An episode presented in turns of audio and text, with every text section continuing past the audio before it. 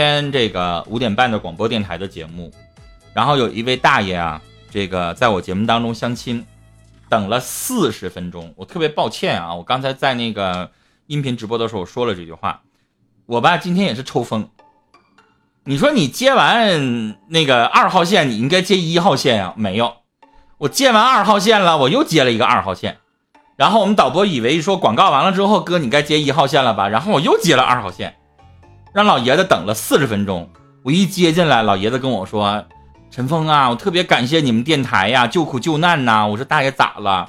上来就说：“我儿子六十四了，啊，我姑娘五十九了。”啊，我老伴儿啊，这个脑脑瘤去世了。去年刚找一个老伴儿啊，然后呢，这个又得病了，让他姑娘儿子接走了。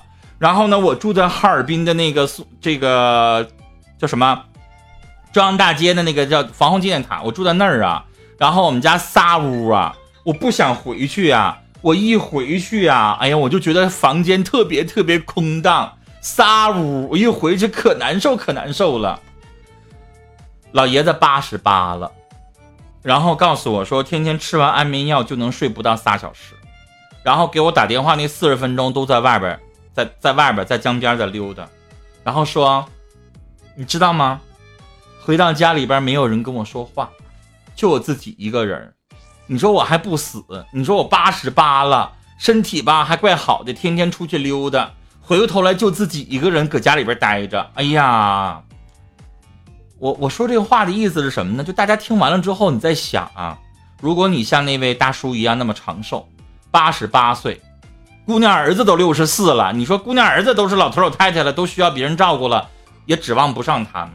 而且老老头说，陈峰，我不找别的，我就找个能陪我说话的就行，他啥我都不需要，他就是个活的能陪我说话，我就满足了。我听完了吧，你就你说你心里边得劲儿吗？你就心里边好像五味杂陈的。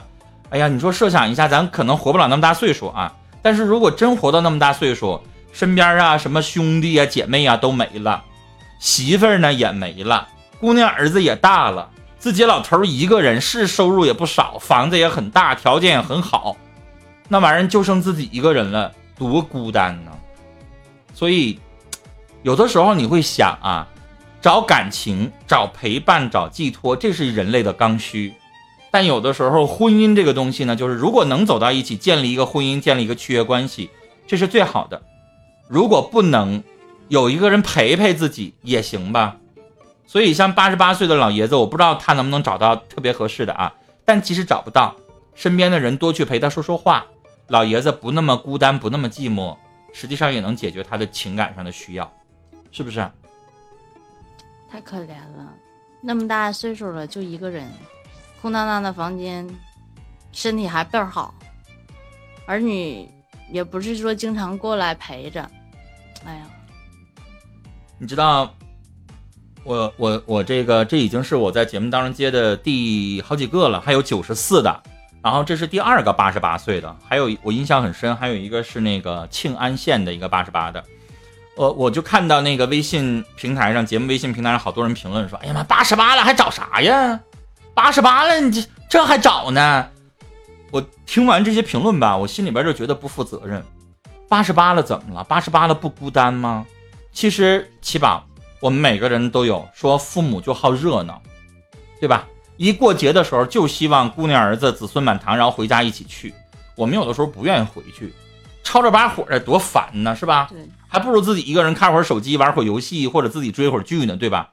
但是，可能我们没老的时候，我们不知道，因为人老的时候啊，他就希望有个声儿，有个动静，是吧？就是老年人，甚至有的时候可能看电视看一宿，就有个动静，然后陪着他，他能睡着。所以我们没老，我们没有到那一天，我们不知道那种感觉。可能我们到了那天的时候。我们这个感觉不一样了。我们办公室有一个老大姐，还有四个月退休。然后呢，我们办公室所有的年轻人都特别特别羡慕她。我们说：“哎呀，老师啊，你这都要退休了，你说我们这天天还得早上一大早上不到七点钟起来，然后呢上早上班，然后打卡，然后晚上我我节目是七点七点钟下节目，他七点钟才能下班完回家。哎呀，你这能退休了真好。说实话，我都羡慕他，因为我觉得退了休之后干嘛？你也不用上班了，每个月固定的有几千块钱拿，然后可以全国各地的去玩，多好。但是你知道那个老师私下里跟我说一句话，他说：“峰，你现在还有那么多的事儿干，但是二十年之后，如果你退休的时候，你像，我一样，因为这位，我告诉大家，我这个老师这真事儿啊，他姓王，老伴儿去世了，然后儿子在北京，自己一个人在哈尔滨，然后他们家也是家族长寿，他父亲九十五了，哎呀，然后就是自己一个人，然后呢，偶尔就一个礼拜大概去那么一次两次，去父母家去给洗洗涮涮呐、去做饭。他们姑他们家姐五个全是女的，然后都在父母身边不远，就是他也不能天天去，天天去他姐可能也没办法了。然后他说：“峰儿，你现在有特别多的事儿干啊，你又直播，你又主持，你又干嘛的？但是我一个六十岁老太太了，你知道吗？对我来说，要退休了，我都犯愁。退休了之后，谁跟我说话？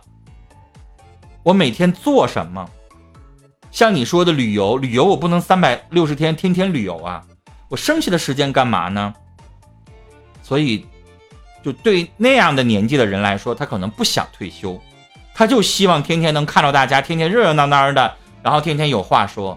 所以，其实我们有的时候就是这样，年轻的时候羡慕他们的生活状态，而他们羡慕我们的生活状态，人就是这样。然后有一些有一些，嗯、可能是说儿女啊，对于老人，就是说父母找另一半的时候，就会觉得，哎呀，你看父母这么大年龄了，丢人啊，怎么怎么样？这样的儿女真的就是让他一边去吧。老人需要，他是很孤独的，他就想有个人陪他。并不是说，并不是说像很多的年轻人，哎呀，我找个找个老伴儿，找了另一半，就是想想为了点什么事儿啊，想怎么样的。其实他就想有个人陪他，因为儿女们太忙了，他做父母的不想让儿女把自己当成一个累赘，所以说儿女们也要尽量的去理解父母的想法。他们并不是说想要说把呃娶了个老伴儿啊，这怎怎样的家产呢，或者怎样的。很多人现在想的，现在的人就是说儿女想的比较多，就把这些东西啊都规划在一起，然后就觉得哎呀。哎呦，我我父母啊，就我爸或者我妈呀，嗯，这么大岁数了，再找再找另一半，会觉得很丢人的事情啊，或者是怎么样的，这并不是他们老觉得什么呢？就老觉得老爸一辈子攒了套房子，攒了点存款，然后万一二婚这阿姨呀、跟我家老头过不了几年，然后就病倒了，最后不还得我管吗？但是俩人登了记了之后，那老太太有继承权啊，一下就分走一半啊。如果老头儿要人去世了，大家了解一下婚姻法啊。比如说我跟那个齐宝，我们俩是夫妻啊，如果齐宝不在了，我今天太，我今天我跟你说，这一个小时我经历了人生中所有的事情。我刚才说的是老头儿去世，但我寻思寻思，我应该不会。就是举个例子，齐宝要去世了，我自动继承，我们俩夫妻有一半财产，我自动这边有百分之五十，对不对？但是起码如果去世了，他那百分之五十我还能继继承一半啊，所以里外里我能百分之七十五，对不对？算得好，算得太精明了。所以我想告诉大家，其实啊，子女的担心有一定的道理，但是我是觉得，如果惦记老头儿留下那点东西，然后限制你爸不让他结婚，不让他找另一半儿，我觉得这样的子女也真的是不配做人吧。我真的想这么说。所以大家听，有的时候有一些相亲节目，尤其老年人的，一定要说一句话：要子女支持再婚的。我听完了之后就会觉得，你看，年轻的时候，啊，我们有的时候啊被媳妇管呐、被父母管啊，到老的时候回过头来又被子女管，这人活着太悲哀了。年轻的时候，我们人多，朋友或者是儿女都在跟都在自己的身边，但是年龄大了，儿女忙了，朋友渐渐的慢慢的疏远了，就没有人陪他们了。